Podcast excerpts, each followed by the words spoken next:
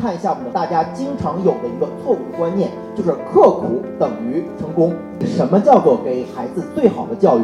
就是两个字：幸福。如何让你的孩子幸福？这就是最好的教育。你的幸福不但会让你感到快乐，而且会对你的未来产生不可磨灭的影响，让你真的可以做到成就未来。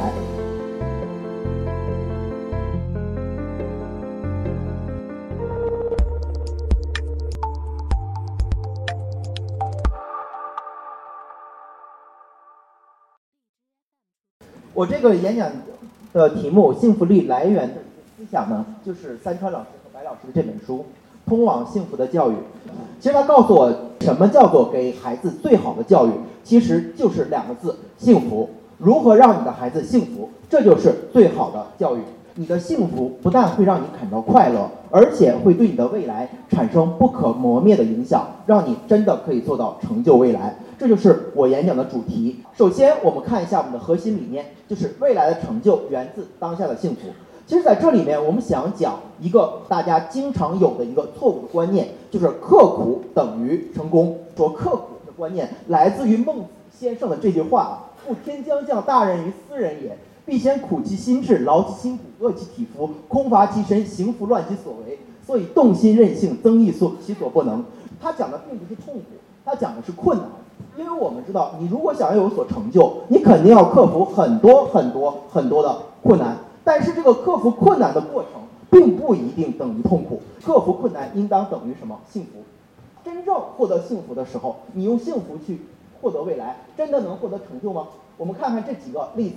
这个罗琳女士的这个整个经历啊，应该算是比较坎坷的。一段时间没有工作，个人为了取暖，带着两个孩子，是一个单亲妈妈。坐在一个咖啡馆里进行写作，他的作品被多数次的退回来。他当时拿的是低保，但是他仍然每天可以快乐的教育着自己的两个孩子。是为什么？他自己给了一句结论：我最爱的就是写作，我写作本身就能给我带来幸福。从某种意义上，哈利波特最后给全球人民带来这么多的幸福，也就是来自于他的初衷。我的写作本身就是我的最爱，这就是告诉大家，他的成就源自自己的幸福。那我们再看第二位主角洛伦巴菲特，他这里面最有名的一句话叫“跳着踢踏舞去上班”，它代表什么？就是说工作其实我本身带来的是快乐，是他对工作的理念，这才是他成功的本质或者成就的本质。最后一个人，卡尔马克思，卡尔马克思先生说过一句话：共产主义社会的时候是劳动是第一需求。这句话什么意思呢？大家想啊，如果在社会中的每一个人都像巴菲特一样，那么你所产生的动力。你就说有千千万万个巴菲特在工作，那么这所谓的中国梦也好，共产主义大同社会也好，是一定可以实现的。从这一点上，我就想了，这三个人其实代表了我们走向成功的三个境界。第一点，看啊，在幸福而言，让 J.K. 罗琳女士克服困难，逐渐走向自己的成功，走向自己的成就。那么，巴菲特代表什么？现在的这种工作中的幸福，让我不断的保持自己的成就。而最后的这位卡尔马克思先生说的是什么？如果每一个人都从可以从自己的工作之中获得幸福，那么世界将获得一个大同，获得一个共产主义社会。讲完这个理念之后，我们看看你到底如何获得这样的一种幸福力。第一点，我们首先就来看我们怎么样做一件工作。我们过多的工作量会给带给大家过多的心理压力，这个时候大家很难从工作中获得幸福。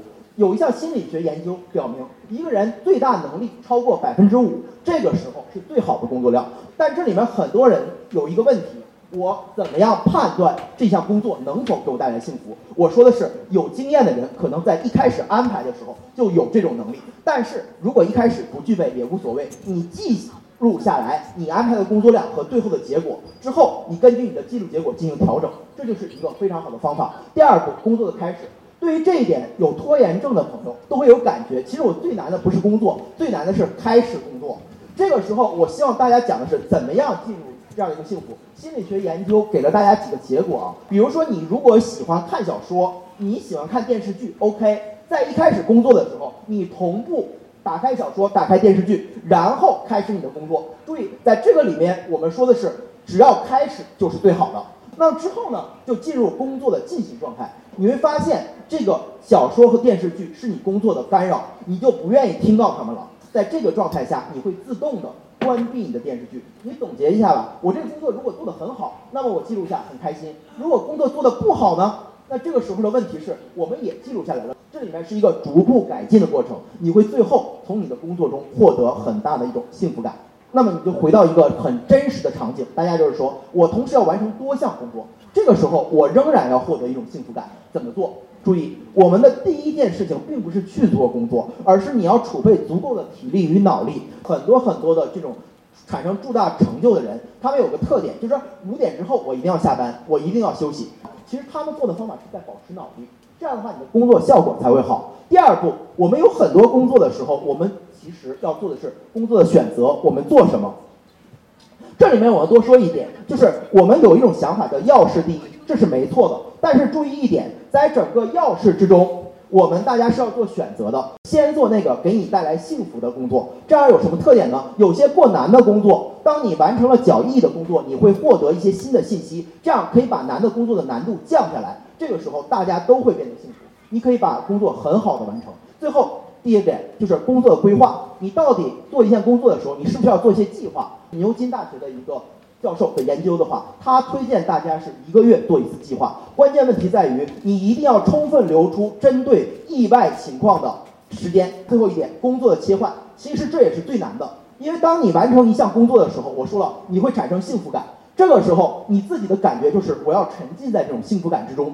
如果一天我要做两项工作呢？那切换点就是中午吃饭的这个点。那么你用这些点来做你工作的切换，他会发现这个工作切换起来就会容易很多。这是一个基本的一个方法。